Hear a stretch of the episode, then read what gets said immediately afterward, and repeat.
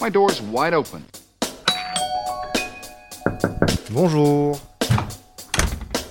Bonjour à tous, bienvenue sur Imhotep saison 1. Imhotep est une émission présentée par Galian, acteur de référence des assurances dans l'immobilier. Plus d'informations sur galian.fr. Imhotep, c'est le podcast qui vous parle d'immobilier. Je suis Clémentine Sarlat, journaliste, votre hôte pour ce programme, et je serai accompagnée à chaque épisode par maître Cyril Sabatier, avocat spécialiste en droit immobilier et surtout une pointure dans son domaine. Dans ce podcast, on vous explique clairement, concrètement et sans langue de bois ce que sont vos droits et vos obligations en 2020. Que vous soyez bailleur, locataire, propriétaire, en colocation, en projet de construction ou en copropriété, l'immobilier ça concerne tout le monde et pour preuve, en France, 58% de la population active est propriétaire et presque 50% est en location. Et pour ce troisième épisode, Maître Sabatier parle aux acheteurs d'appartements en copropriété. Acheter un appartement, c'est toujours une aventure, mais alors quand celui-ci se trouve en copropriété, il y a tout un tas de paramètres à prendre en compte au moment de signer un compromis. Maître Sabatier vous explique les pièges à éviter, les informations essentielles à connaître avant de signer et ce qu'il faut prendre en compte lorsque vous souscrivez un prêt. Très bonne écoute. Maître Sabatier, bonjour. Bonjour. On va parler d'un sujet important. Euh, quand on est acheteur, que faut-il vérifier impérativement avant d'acheter un appartement en copropriété? Alors d'abord la première question. Est-ce que c'est mieux d'acheter d'ailleurs en copropriété ou en monopropriété? Je ne sais pas si c'est mieux d'acheter euh, dans un ou l'autre euh, des dispositifs. Après, euh, il est certain que ce n'est pas du tout les mêmes règles de fonctionnement et ni les mêmes règles de vie hein, au quotidien, bien évidemment. mais il est certain que lorsqu'on achète en copropriété, il y a un certain nombre de, points à vérifier avant de se lancer dans, dans l'acquisition, parce qu'on est dans un environnement juridique quand même un peu complexe et qui est assez méconnu des Français quand même. Euh, souvent, on achète euh, via une agence immobilière euh, et ensuite on fait appel à un notaire. Est-ce que l'agent immobilier et le notaire peuvent être des sources de conseils? Bah, je crois même qu'ils doivent être des sources de conseils, bien évidemment. c'est l'intérêt notamment de passer par un professionnel de l'immobilier. Au-delà du seul fait de trouver le bien, je pense qu'il doit attirer l'attention de l'acquéreur sur un certain nombre de, de particularités de l'acquisition euh, en copropriété, d'un certain nombre d'obligations qui seront celles demain euh, de cet acquéreur dans la vie de la copropriété, puisqu'il deviendra copropriétaire. Donc oui, et puis euh, le notaire, normalement, lorsqu'il refait la lecture de l'acte, par exemple, lors de la signature de l'acte définitif, ce qu'on appelle l'acte authentique, il a l'obligation aussi d'attirer l'attention de l'acquéreur sur des points particuliers, parce que chaque copropriété est différente, le contexte est différent, il peut y avoir des procédures, il peut y avoir tout un tas d'obligations euh, et d'informations qui doivent être portées à sa connaissance. D'ailleurs, c'est la raison pour laquelle euh, euh, la loi Allure du, 24 mars 2014 a introduit un certain nombre de pièces obligatoires à joindre ce qu'on appelle à la promesse de vente, qu'on appelle communément le compromis de vente, pour informer l'acquéreur en amont de la situation dans laquelle il achète en copropriété. Est-ce que le règlement de copropriété, quand on veut acheter un appartement en copropriété, est la chose la plus importante à vérifier? Alors je ne sais pas si c'est la chose la plus importante, en tout cas c'est une chose très importante, puisque le règlement de copropriété, on a coutume de dire, nous juristes, que c'est le contrat de la copropriété. C'est-à-dire que c'est quand vous achetez en copropriété, vous adhérez en quelque sorte à ce contrat, qui est un contrat qui engage les copropriétaires entre eux. Et euh, c'est un peu, si je devais faire un parallèle, un peu un règlement intérieur, un règlement de, de vie commune, avec un, fort poids juridique. Mais ce, document, c'est lui qui va régler euh, oui, qui est censé régler parce que les vieux règlements ont, tendance à, à, pas le faire, mais les nouveaux règlements euh, sont, complétés. Et, en fait, ce règlement, il a vocation à régler tous les problèmes dans la copropriété, à définir euh, qu'est-ce qu'une partie commune, qu'est-ce qu'une partie privative, qu'est-ce que je peux faire dans mon appartement, qu'est-ce que je ne peux pas faire, est-ce que je peux louer en meublé, pas en meublé, est-ce que euh, je peux le diviser, pas le diviser, est-ce que... Donc en fait, vraiment, c'est la vie de la copropriété. J'ai envie de vous donner un exemple comme ça, tout de go, c'est que j'achète un appartement pour le donner en location meublé du type Airbnb, bah, la première des choses à faire, c'est est-ce que le règlement de copropriété l'interdit ou l'autorise? Parce que si je fais tout mon investissement sans vérifier cette question dans le règlement de copropriété, demain qu'on m'interdit euh, de louer dans ces conditions-là, j'ai envie de dire mon business plan, comme on dit euh, aujourd'hui en anglais, euh, il est complètement faussé. Est-ce que tous les règlements de copropriété sont les mêmes ou en tout cas ont une base commune? Alors oui, il y a un socle commun parce que souvent ils suivent la loi du 10 juillet 65, c'est-à-dire la loi qui réglemente la copropriété des immeubles bâtis. Mais au-delà de ça, euh, ils ont quand même leur spécificité parce que chaque bâtiment a sa spécificité. Forcément, euh, dans une résidence sur la côte d'Azur où vous avez euh, une piscine, un tennis, des gardiens, des ascenseurs, vous n'aurez pas le même type de règlement de copropriété qu'une toute petite copropriété qui est une ancienne, maison de ville qu'on a divisée en quatre. Forcément, mais l'objectif est le même, c'est régler, anticiper les problématiques de vie au sein de la copropriété. Est-ce que justement qu'il y ait 10 ou 4 lots ou 500 euh, lots dans une résidence gigantesque, est-ce que ça a un impact? Est-ce que ça change quelque chose sur euh, le règlement de copropriété et sur le fait d'acheter un appartement dans ce type de résidence? Alors oui, ça, va changer pas mal de choses parce qu'en réalité, l'acquéreur, il va se retrouver dans un ensemble immobilier bah, de taille euh, ou j'ai envie de dire humaine ou inhumaine, hein, parce que à partir de le, gigantisme des copropriétés, c'est une vraie problématique de gestion, il faut le savoir en pratique, et euh, ça va avoir une incidence également sur euh, le coût de fonctionnement de l'immeuble. Il est évident que dans une copropriété où vous avez 20 lots et une copropriété où vous avez 100 lots, le gardien que vous avez à l'année la répercussion sur le coût de vos charges, il n'est pas du tout le même. Forcément, plus vous êtes nombreux, plus vous mutualisez, moins vous êtes nombreux, moins le coût des, plus le coût des charges est important. Donc ça, c'est assez, c'est assez évident que euh, ça fait partie des choses à vérifier. Et puis après, il y a quand même une lourdeur euh, de gestion dans les grands ensembles immobiliers, avec parfois aussi de la difficulté de prendre euh, des décisions. Et il y a un critère important aussi à prendre en compte, notamment si on achète en copropriété, par exemple dans le neuf ou dans une résidence très récente, c'est le taux d'occupation. Autrement dit, euh, aujourd'hui on connaît tout ce qu'on appelle communément et improprement les programmes de défiscalisation, mais en fait qui sont euh, des ventes avec des, des incitations fiscales. Lorsque vous achetez dans ce type de résidence, petite résidence, où 80% des gens sont des investisseurs, vos voisins sont quasiment que des locataires. Ils n'auront pas euh, la même considération que vous des parties communes, de la vie de l'immeuble, de son entretien, de sa pérennité. Donc ça, c'est aussi des choses importantes à vérifier quand on fait l'acquisition. La taille et le taux d'occupation par des propriétaires euh, en résidence principale. Et ça, on le sait facilement euh, C'est des informations qu'on obtient facilement alors quand on achète dans le neuf, c'est aujourd'hui une information que vous donne le promoteur, notamment parce que c'est un argument de vente, de dire euh, j'ai 80% des gens sont des occupants, vous voyez. Euh, dans l'ancien, c'est un peu plus compliqué. C'est un peu plus compliqué de savoir effectivement. Euh, alors on peut poser la question à l'agent immobilier, on peut faire un peu du porte-à-porte, on peut regarder aussi un peu les noms sur les boîtes aux lettres. Lorsque vous voyez les étiquettes des boîtes aux lettres qui sont des étiquettes d'origine, a priori, c'est des gens qui habitent. Quand vous avez trois étiquettes qui sont collées les unes sur les autres, a priori, c'est qu'il y a des changements de locataires. Vous voyez, il y a des petits indices comme ça, mais c'est pas forcément évident de savoir. Mais moi, je trouve que c'est quand même un critère euh, prépondérant lors de l'acquisition.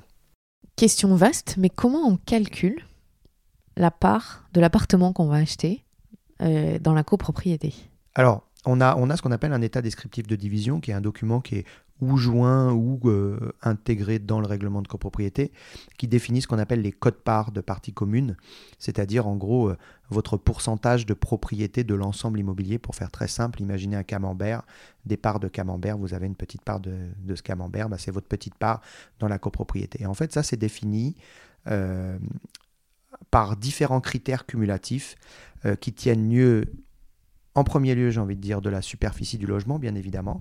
Donc en gros, la superficie du logement par rapport à la superficie totale de l'immeuble. Mais également, et on le sait moins, l'exposition. L'étage. Ah L'exposition est sud, nord Voilà, un logement au sud et un logement au nord de taille identique à l'étage n'auront pas forcément le même nombre de tantièmes. Voilà, donc euh, l'exposition, l'étage est très important. Euh, voilà, c'est différents critères euh, cumulatifs avec des pondérations qui sont faites. Alors en général, ça, c'est des calculs qui sont dressés dès le départ par des géomètres experts qui établissent cet état descriptif de division. Et cette cote-part de propriété sert souvent d'assiette à la cote-part de charge qu'on appelle de charges communes générales. Donc ça, quand par exemple, je suis acheteur, je suis avec mon agent immobilier, il est censé savoir quand il me vend le bien combien je vais avoir de charges euh, par mois. Il est censé avoir pu faire euh, la part des choses concernant. Il est, il est, censé, mais surtout il est obligé. C'est-à-dire qu'aujourd'hui, euh, lorsque vous faites cette acquisition d'un lot de copropriété, il y a un certain nombre d'éléments qu'on va vous donner. Alors déjà, au premier chef, quand vous faites l'acquisition d'un lot de copropriété, votre appartement de deux pièces que vous achetez, par exemple, dans le titre de propriété, dans le compromis que vous signerez, on vous parle d'un appartement de deux pièces, mais avant toute chose, on vous dit c'est le lot numéro tant qui représente 30 millièmes des parties communes. Donc vous savez que vous avez, pour ceux qu'on fait maths sup, 3% des parties communes. Voilà. Et donc, vous savez que vous payez 30 millièmes des charges communes générales. Donc ça, vous le savez tout de suite. Ensuite, quand je dis il a l'obligation, ben en fait, il a l'obligation d'annexer un certain nombre de pièces à ce compromis. Et parmi ces pièces, vous allez avoir les derniers procès-verbaux des, des, assemblées générales, en fait, des trois, des trois dernières années en réalité. Euh, le carnet d'entretien de l'immeuble, le règlement de copropriété, euh, la fiche synthétique de la copropriété, donc tout un tas d'éléments euh, qui vont dresser un, tableau euh, de, des conditions de mon acquisition. Et puis également la cote-part de charge annuelle. Et celle-ci, elle est même avant le, le compromis, elle doit être affichée par l'agent immobilier dans l'annonce qu'il fait sur le bien qui est à la vente. Donc l'acquéreur le candidat acquéreur, si je puis dire, euh, est informé dès le début, et ça c'est quand même une nouveauté parce que ça résulte là aussi euh, de la loi euh, du 24 mars 2014, la loi Allure. On informe bien en amont l'acquéreur sur le contexte dans lequel il achetait. Il est vrai qu'avant 2014, euh, déjà l'acquéreur comprenait pas forcément qu'il achetait en copropriété parfois, notamment quand il achetait pas par un intermédiaire immobilier professionnel qui attirait son attention sur cette situation. Et puis il mesurait pas du tout euh, l'enjeu financier euh, qui allait découler de cet achat en copropriété au-delà de son seul remboursement de, crédit. Ouais, donc maintenant il n'y a plus de surprise en tout cas logiquement, les acheteurs il ne doit plus y en avoir. Voilà. Mm. Après, encore faut-il que l'agent immobilier et le notaire attirent l'attention euh, sur ces documents et que l'acquéreur fasse l'effort de les lire parce que euh, il y a beaucoup d'informations et j'ai envie de dire aujourd'hui trop d'informations tue l'information. C'est-à-dire que quand vous rajoutez l'ensemble de ces éléments plus euh, l'ensemble euh, euh, des éléments d'information sur le bien, plus l'ensemble des diagnostics. vous savez qu'il y a une multitude de diagnostics qui sont à joindre. Vous allez avoir 100 pages d'annexes. J'assiste régulièrement à des, des ventes et les acquéreurs paraffent sans lire. Donc c'est la difficulté. Quand il y en a trop, les gens disent ah non mais là c'est pas possible. Et aujourd'hui, objectivement, si on devait lire l'ensemble des annexes d'un compromis euh, en copropriété, vous pouvez passer une petite matinée avant de signer. Mais c'est utile. C'est indispensable. On a parlé euh, de ce que le, futur acquéreur va payer comme crédit. Est-ce que justement, quand on, prend un crédit, euh, les charges de la copropriété, elles sont prises en compte dans la globalité du crédit qu'on souscrit? Absolument pas. En fait, et ça c'est un vrai sujet en France, dans le, ce qu'on appelle, le, appelle le taux d'endettement, euh, le taux d'effort, c'est-à-dire en gros ce qu'on considérait comme 33% euh, des revenus, etc. On ne regarde que le remboursement et on ne tient absolument pas compte des charges que va supporter l'acquéreur une fois qu'il va devenir copropriétaire. Et on l'a dit tout à l'heure, vous achetez en copropriété avec un gardien, euh, un, un tennis, une piscine, je peux vous assurer que les charges au trimestre n'ont rien à voir avec le petit, la petite copropriété de ville. Or, il est évident que quand vous êtes euh, plafonné, vous êtes au maximum de votre taux d'effort, quand on vous annonce que, mais normalement vous l'avez compris en amont, mais si vous n'avez pas voulu le comprendre, quand vous recevez le premier appel de provision sur charge, où vous avez 700 euros de charge ou 1000 euros de charge au trimestre, et que votre remboursement mensuel il est de 1000 ou 1200 euros, euh, ça fait tout drôle. Et ça, aujourd'hui, les établissements bancaires n'en tiennent absolument pas compte.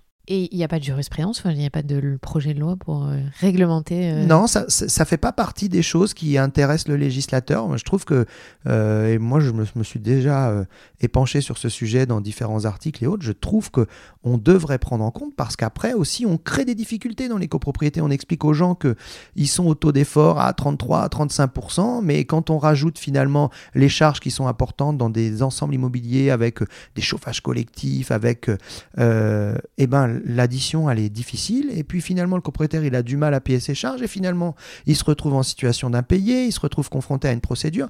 Et ça, on, essaye de traiter aujourd'hui ce qu'on appelle les copropriétés dégradées, les copropriétés en difficulté. Mais on ne traite pas la cause en amont, à savoir que euh, celui qui achète, il doit avoir la capacité de contribuer aux charges de l'immeuble. Parce que sinon, euh, si tout le monde est en difficulté pour payer ses charges, l'immeuble est en difficulté. Donc si on reprend euh, les charges d'un d'un acheteur dans une copropriété, ça peut être les frais d'ascenseur, le ménage, le gardien, un tennis ou une piscine pour les plus chanceux, euh, les poubelles, qu'est-ce qu'il peut en fait, en fait, le chauffage. On, distingue, on distingue deux types de charges. On distingue ce qu'on appelle les charges communes générales et les charges liées aux services collectifs et éléments d'équipement commun. Les charges communes générales, ça va être même les honoraires du syndic, l'assurance de l'immeuble, euh, tout ce qui sert au fonctionnement de la copropriété. Et puis, les charges qui concernent les services collectifs et éléments d'équipement commun sont des charges qui concernent des services dont vous disposez. L'ascenseur, effectivement, euh, euh, un chauffage collectif, des équipements extérieurs, la la, le tennis, la piscine, tout, tout, ce qui se pratique aujourd'hui comme, comme élément. Et en fait, euh, euh, ça, c'est pondéré. Par exemple, euh, juste pour vous donner un exemple, le propriétaire du premier étage ne paye pas le même montant de charge que le propriétaire du dernier étage, quand bien même il a le même appartement. Forcément, on pondère, on considère que celui du dernier étage a plus d'intérêt à utiliser l'ascenseur, donc il payera plus de charges d'ascenseur. Et un ravalement de façade un ravalement de façade, ça fait partie des charges communes générales. On considère que c'est l'entretien euh, de l'immeuble et donc ça s'est réparti, dans la quasi-majorité des cas, au tantième de propriétés qui servent d'assiette au tantième de charge. Donc si on veut acheter un appartement, on doit absolument se renseigner sur le fait est-ce qu'il va y avoir un jour un ravalement de façade qui est prévu ou pas et à combien? C'est la, raison, c'est la raison pour laquelle je vous disais tout à l'heure qu'on joint euh, les, les procès-verbaux des trois dernières années parce que euh, dans ces procès-verbaux, souvent sont évoqués les travaux à venir, les travaux à voter, etc. Alors, il y avait, euh, on a parlé dans un précédent épisode concernant les locataires du, du, rapport Nogal et, et, on avait aussi, dans, à la suite de la loi Elan, la volonté du législateur d'introduire ce qu'on appelle un plan pluriannuel de travaux, c'est-à-dire anticiper en copropriété un plan sur cinq ans des travaux à venir. il devait figurer euh, dans euh, une ordonnance qui est parue le 30 octobre 2019. Il a disparu parce qu'il a été censuré par, a priori, le Conseil constitutionnel. Mais ça, c'est un sujet qui va revenir très prochainement euh, par un autre véhicule législatif. Et je pense qu'on va arriver prochainement à avoir ce plan pluriannuel de travaux, ce qui permettra bon, aux copropriétaires de planifier leurs frais, mais qui permettra aussi aux acquéreurs, puisque c'est le sujet de notre épisode aujourd'hui, qui permettra aux acquéreurs, quand ils vont acheter, d'avoir une projection de ce qui a été fait et de ce qui sera à faire. Alors on l'a déjà quand même hein, avec euh, pour partie, euh, je vous disais tout à l'heure, le carnet d'entretien, la fiche synthétique, qui sont des informations sur qu'est-ce qui a été fait, qu'est-ce qui est encore à faire, etc. Mais on, là, on aura vraiment une planification des travaux à venir dans l'immeuble dans les prochaines années par ordre de priorité, parce que c'est ça surtout qui est important. Merci beaucoup, Maître Savatier. Merci. Rendez-vous au prochain épisode. C'était Imotep, une émission présentée par Galian, acteur de référence des assurances dans l'immobilier. Plus d'informations sur galian.fr, g a l i a.